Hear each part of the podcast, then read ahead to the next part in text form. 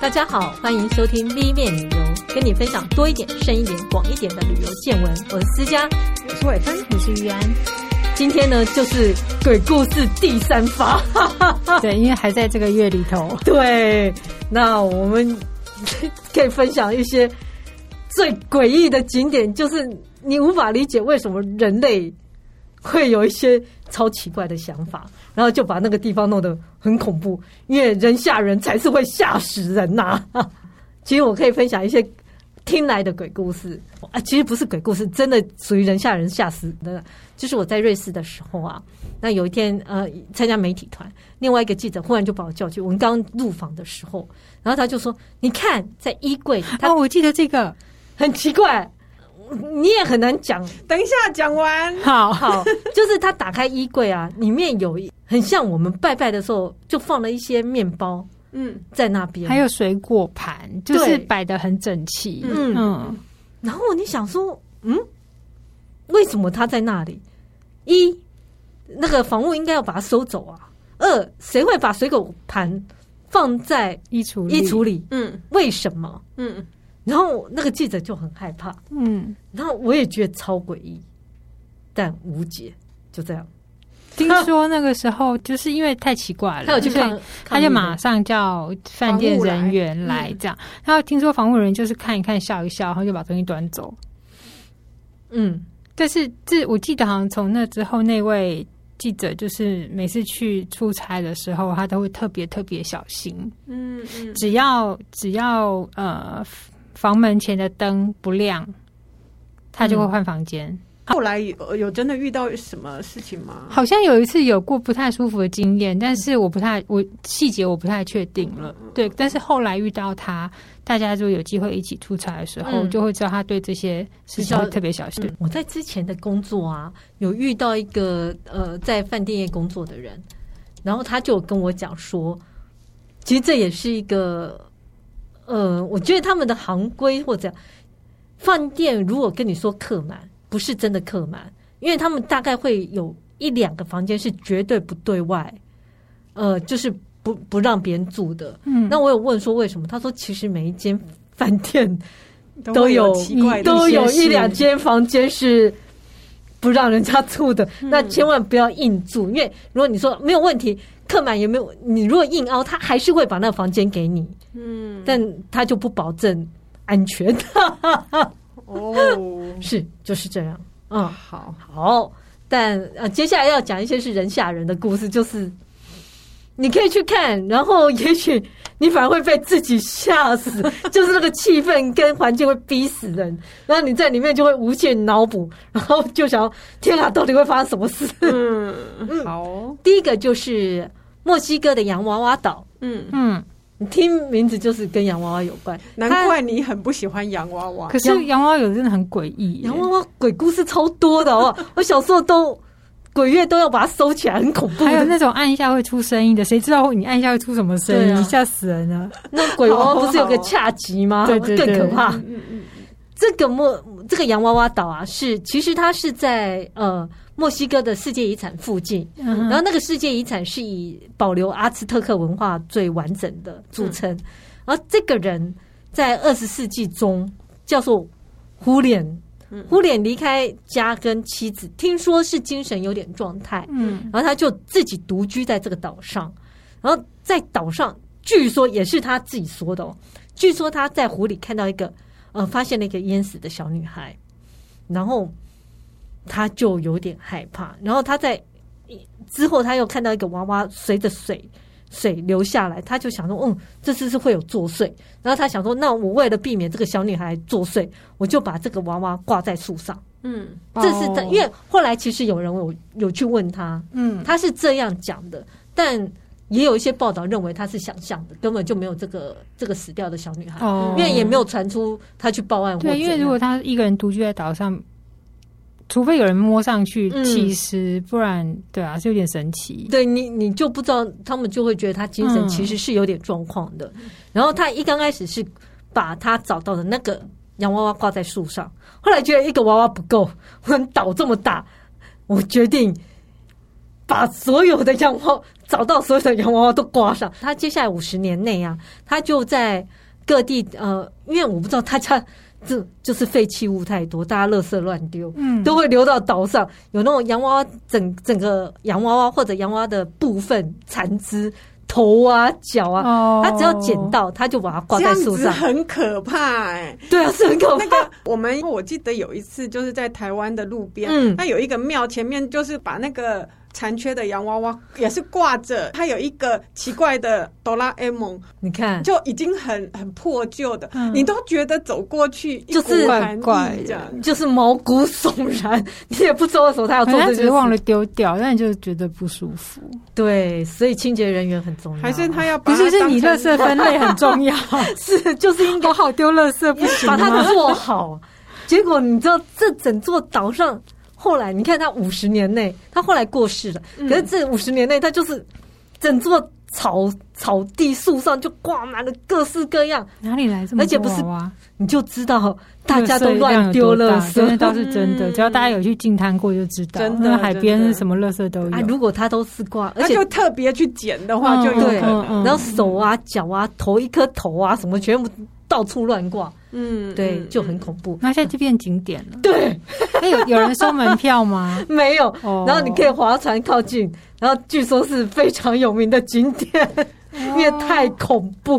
好，哦，如果你想要让这个地方著名，你就是可以做一些怪事。然后，因为相同的可怕故事，还有另外一个在日本的德岛四国叫 Nagoro 玩玩偶村。嗯。这个妈妈还活着，但你看，我就觉得人的想象力才是奇特。呃，因为日本现在其实有很严重的人口外移的嗯问题，嗯，对，然后有很多是消失的城镇，因为人都不见了，嗯，然后一样，这这个小村庄也是这个故事，它叫做林野月见，嗯，然后他小时候其实住在这个村庄里，后来跟着妈妈移移居到大阪。然后后来在那边当家庭主妇，在这个过程中，他父母后来选择回回乡居住。然后过了，他大概在二零零二年，因为他妈妈过世了，嗯，他就决定他回去照顾他爸爸。然后在那里没有什么事做，他就开始种蔬菜啊、水果啊。那一刚开始是为了吓乌鸦，因为日本乌鸦很多，然后他可能会来啄食这些蔬果，嗯，他就做了一个大的娃娃。因为他平常的嗜好就是做布娃娃。哦，然后他做这个大娃娃，他做很大嘛，因为很像稻草人这样子，然后是跟模仿他爸爸的形象。没想到邻居，我不知道邻居可能年纪都大了嘛，嗯，竟然就跟那个稻草人就打招呼，叫他爸爸的名字，然后他就觉得哎，好有趣哦，嗯，哎，就一个福至心灵，他就决定开始做起。各种娃娃，就以村子里面老人家的样子做嘛。呃，有外移的人口或者过世的人口，对、oh, 一个补一个。哦、okay.，对，他就做了非常非常多的娃娃。虽然现在这个村子啊，以前有好几百人，现在只有二十人。那你看他做了多少娃？据说到现在啊，呃，他做了三百五十个娃娃，他、uh. 每个都是呃真人大小。对，然后。他会放在，比如像放在学校啊、屋舍的路边啊，然后都有不一样的动作。这些动作大概都是这些人，这些人平常最常做的事情。因为他每个娃娃其实都有自己的名字、年龄、个性跟背景故事，都是以原来的村民为蓝本，然后也是以他平常的习性去还原他 现在要放在哪里。所以你你去查他的话，你会看到学校里面有人在上课。有娃娃上课，然后有交通警察，还有坐在路边聊天的，还有在等公车的，就到处都是这么大的娃娃。哎、欸，可是这样听起来还蛮温馨，没有那种。但是你晚上不小心看到，还是会吓死啊。嗯。我刚本来想说，他说他邻居打招呼叫他爸爸的名字，嗯、我以为像阴阳师讲的名字是一种咒，嗯、叫着叫着他就 他就动起来之类的。这不是鬼故事，这是人吓人的故事。你对说温馨吗？我觉得很诡异，就是跟那个不会吓出一身冷汗这样子。但就是如果你去那边都没有人，忽然看到一堆娃娃。我之前有一部电影叫做《恐怖蜡像馆》啊，哦，就是他进去那个城镇，因为美国也有这样的城镇，嗯，每一个都是蜡像，然后在 在做原来村民做的事情，其实很恐怖。但但关于这个玩偶村啊。以及有一个德国导演有为他拍一个纪录片，其实她是一个很阳光的女生，很阳光的大妈。她纯粹只是想纪念这些人，对，她想要让这个村庄在、嗯、再复活起来，再兴盛起来。然后其实很辛苦，他那个娃娃要三天才做得了一个哦，而且三年就会坏掉。哦，三天其实他算动作也很快，因为他真人大小还要做动作，然后他还放在户外，所以很容易坏掉。然后他会再重置，然后还会再加新人进去。嗯。但也因为后来越来越多人看到，所以现在有很多观光客，甚至于他还做了那个有手做工作坊。你如果去那个德岛四国这个查这个名字，它有它的观光景点的相关介绍。哦，所以它的巴士站除了那个跟你一起等巴士的。玩偶村民之外，他有放有折页介绍你怎么做这些娃娃跟这个故事，嗯、甚至于现在在十月第一个周日，就他们现在还有自己的祭典哦。OK，然后他有加一些新的娃娃进去我。我真的觉得，就是如果一个风和日丽的的天气下，是还蛮可爱的。对啊，如果都没有人。会比较恐怖吧？西风苦雨的时候，应该是比较恐怖，全部都是娃娃，会有一点障碍。就是环境的气氛问题吧？对啊，不然我觉得他衍生出来这些很聪明啊。是，就因为没有人，所以他做的这些玩偶替代人，可是又因为这样又把人吸引过来。对，好，我知道，如果怎样会比较恐怖？那娃娃里面都是尸体，村民的尸体，这样会不会比较恐怖？会，那会很臭。好 啊，那个是恐怖蜡像馆。对，这边这故事是真实的故事，就纯粹就是娃娃。嗯，这是用一些布做的娃娃。好，叫做 Nagoro，你们也可以去查一下这个名字，然后就会看到那个惊人的、惊人的影片哦。嗯哼，然后另外一个就是捷克的人骨教堂。嗯，我觉得这故事不算是恐怖，而是。其实很多地方都有人骨教堂，那这一间教堂它是用了七万具人骨作为室内装潢，嗯嗯，就在里面就是嗯寒冷。对，其实那个骨头和头骨都变成呃，就是他们作为装饰的一个素材嘛。那所以你在里面看到的那些雕花，就都是骨头做的，嗯、十字架、呃吊灯，其实都是。就是、呃、就是都是骨头做的，对，所以看起来真的有点诡异。可是你远看那个就还好，有一种奇特的美感。也是啦，因为你如果 单看用用形状跟它的弧度来看的话，确、嗯、实它是可以拼凑出蛮美的样子。对，也是一种建材啊，不会丑。对对对，而且废物利用吧。其实也对啊，对，不要拿来干嘛？其实对啊，因为因为会有产生这些人骨教堂，最主要就是基督教来讲，他们比较就是对于说死的人，就是尘归尘，土归土嘛。嗯、我死掉其实是荣耀我天上的天赋，大概是这样子的一个概念。所以人世间的这个这个尸骨并不重要。OK，对，嗯、所以他们呃，像这些人骨教堂都是用。那种就是可能在教会附近本来就是人，就是他们埋葬的一个地点嘛，这是一个。然后如果说像遇到了战争或者是瘟疫，其实就会有非常大批的死亡的人。是哦，而且以前可能收容养呃护理这些都是教会，都是教会。对，那所以埋葬通通常就是在教会附近，所以你时间一长，这些。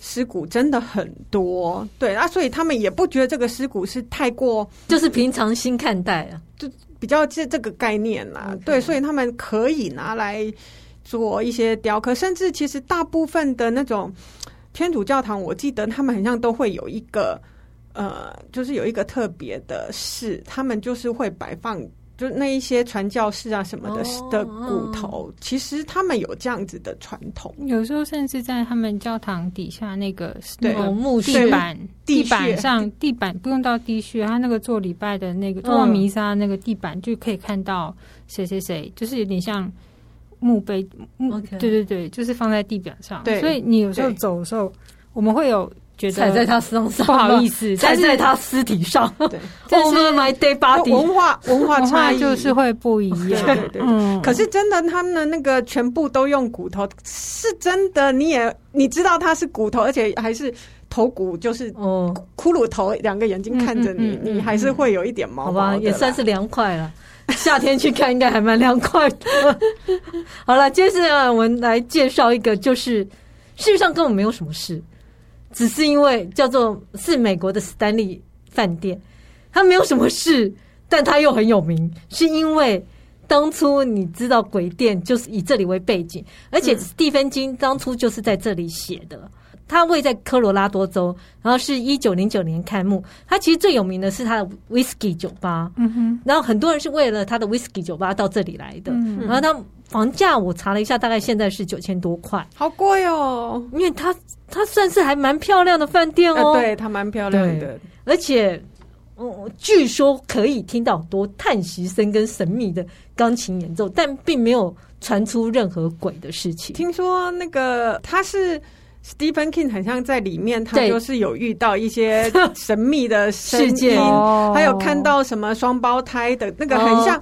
就有就是促使他去写鬼鬼店这个小说，对，所以我想那个气氛应该是还不错啦，因为他我他真的是一世独立啦，然后又很大一间，嗯，因为他有一百四十二间房，算是蛮大的，嗯嗯，可能就是那个气氛吧，嗯嗯。不过 anyway，他现在生意也还不错，嗯，他居然他反而利用这个啊，他有一个晚间的找鬼 tour，一个人二十八美金，然后一个小时啊，他他里面介绍。介绍是说，你就跟着这个人，他就边讲鬼故事，边带你走过所有阴暗角落，嗯，嗯，也算是蛮会赚钱的。而且他还有驻店的灵媒，嗯，所以你在那边，哦，如果你觉得心灵上有受伤，或者想要跟谁讲讲话，你就可以去住这个饭店，就跟跟灵媒约个时间聊一聊。嗯嗯嗯，嗯，嗯，好，这个你说真的有鬼吗？也很难讲。好，那另外一个就是。也是超多电影的，就是在圣荷西的温温彻斯特大屋哦，它很有名。嗯，然后我也可以告诉你，他白天的行程是二十到四十块，四十二块美金。就是兔儿这样带你看那个兔，是不便宜耶，不便宜啊！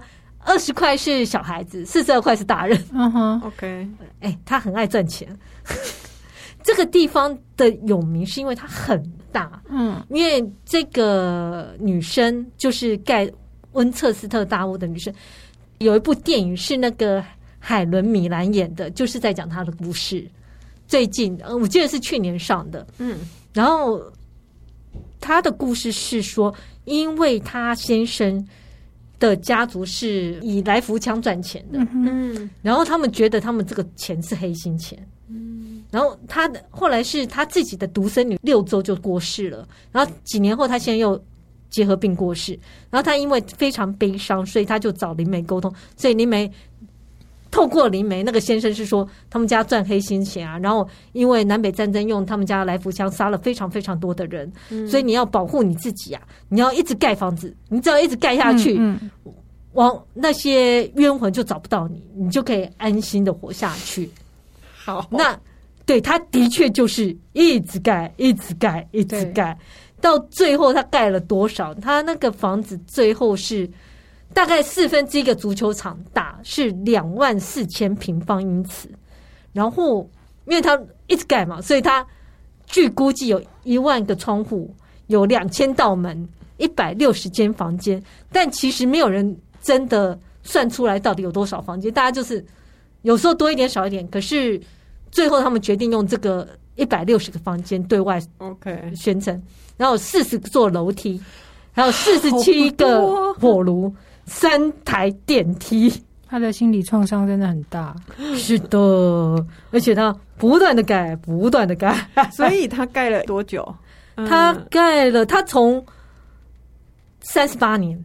就是从一八八六年，他从康乃狄克移移居到圣侯塞这里。一八八六年，然后到他过世的一九二二年他就是不断的盖，盖了三十八年，而且每天都盖。Okay. 原来这个地方只是一个大概八个房间的农舍，后来他就是盖盖到现在这么大。而且我觉得很好笑的是，你知道他每天都盖哦，他的木匠是轮班制，二十四小时 日夜不断的盖。所以好，非常的辛苦，而且每天都要开会。所以听说啊，等那个他那个莎拉后来，这个呃，这个女生叫莎拉，嗯，但后来莎拉过世的时候，那些木匠马上停工让离开，可能是太累。嗯，然后所以你在墙上可以看到他钉到一半的钉子，就是他这样钉的时候，莎拉走了，我们闪人呐，就全闪了。然后你看他花了多少钱？据说他整个工程的费用呢，我们用一九二三年他过世那一年，隔年就去计算成工程费用，大概花了五百万美金，嗯，大概相当于今天的七千一百万美金。然后隔年就一九二三年，他就开始开放观光。然后可是，在前一年，在过世那一年，他就用了十五万卖掉了，因为他后后代没人嘛，就把它全部卖掉了。嗯，但买主不知道是谁。然后买主买了以后就开始开放观光哦，嗯，OK。然后你知道这些所有的规划啊，或者是设计，都是莎拉自己一个人，所以他盖出来的这么多房间是真的都可以住人的吗？没有哎、欸，他其实他之所以有趣，是因为他有那种打开门直接就掉到外面，也有打开门是假的，嗯嗯，啊也有。嗯故意让地板上有窗户，因为反正它就是要一直不断的盖，不断的盖，不断的盖。然后有密道，有陷阱门，然后还有没楼梯走上去，其实没有通往任何地方。那工人会不会不小心就掉出去了？工人，我觉得工人后来直接离开，应该也有这种原因。对，因为太危险了，就你也会觉得很可怕。嗯，是因为只有莎拉知道这所有的东西，其实工人知道都是很片段。他每天早上。开会，他就跟你讲你要盖什么，你要盖什么，你要盖什么。嗯，据说也是要让，就是很像迷宫一样，是要让这些冤魂找不到他。嗯，然后给他一个平静啊。可是另外一件事也说，莎拉每个晚上会在某一个房间里面跟亡魂对谈，但这个这个是传说了。嗯嗯嗯。然后除了这个原因，也有人觉得很，因为很多人会去揣测莎拉为什么这么做。嗯也有人觉得他就是想要创造一个满布密码的拼图，我觉得这个太诡异。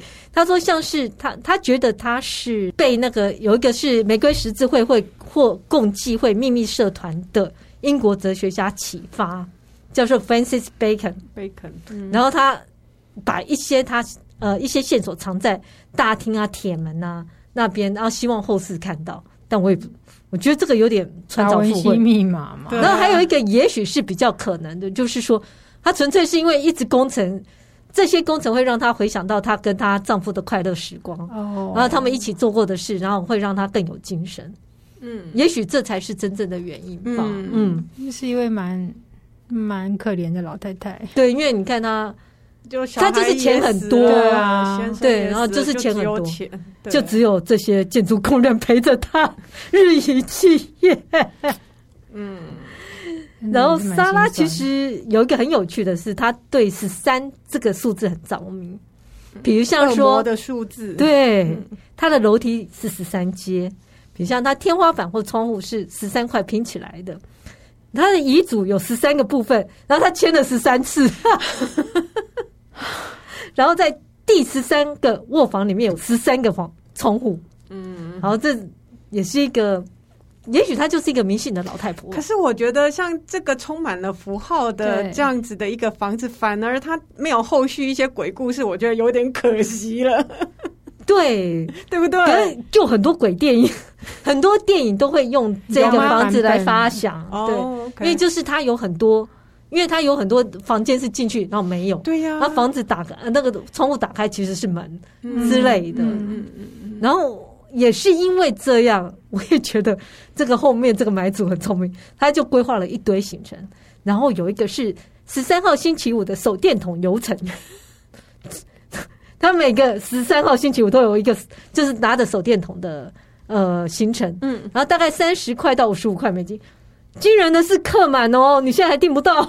他他还真的不能乱走哎、欸，对，不小心会迷路掉下去。嗯、然后九月跟十月，因为十月是那种万圣节嘛，对，他有个户外户外的南瓜灯散步行程，嗯，二十到四十五块美金，生意也不错。然后好笑的是，他还有一个丢斧头的丢斧头的游戏，付二十五块美金就可以随便丢斧头。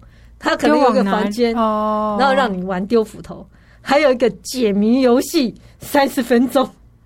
你看他。后来接手的好会做生意啊，嗯，也是想很多啦。对，还有万圣节期间独家提供的沉浸式恐怖体验，最贵六十五块美金，所以会有剧情在里面。我猜有剧情啊，可能还用一些声光效果来吓哦。重点就是要把你吓死。嗯，其实你看这些，这个不是真的有什么，也没有传出鬼。嗯大部分都没有传出任何鬼故事，但这这个人头脑结构不一样。我觉得后面的那个这些行程设计的脑子动很快，脑子动很快。然后这些原始的人，其实他们当初可能都不是为了吓人，嗯，他有他们自己的起心动念，只是我后面人看到就差一点没被吓死。可能有一些就是那个你。感受到那个气氛吧，觉得可怕，或是自己的经验自己吓自己。对，然后我觉得人是会找刺激的动物，是，对，所以就这些是这些东西就会刺激人的想象力啊，然后自己吓自己。那不妨过去看看玩玩也好，万圣节都参加一下这些行程了。是欧美这种行程还蛮多的，而且反正它已经是形成了，应该是有保险呐。如果发生任何事。至少保险公司会赔。如果你回得来的话，好哦。今天谢谢思佳再度带我们体验一个不一样的世界哦。解封后去看一下吧。如果你喜欢我们的节目，请在各大 Podcast 平台订阅追踪我们，或到脸书 IG 按赞，分享给你身边的朋友们。谢谢大家的收听，谢谢，谢谢，再见。拜拜。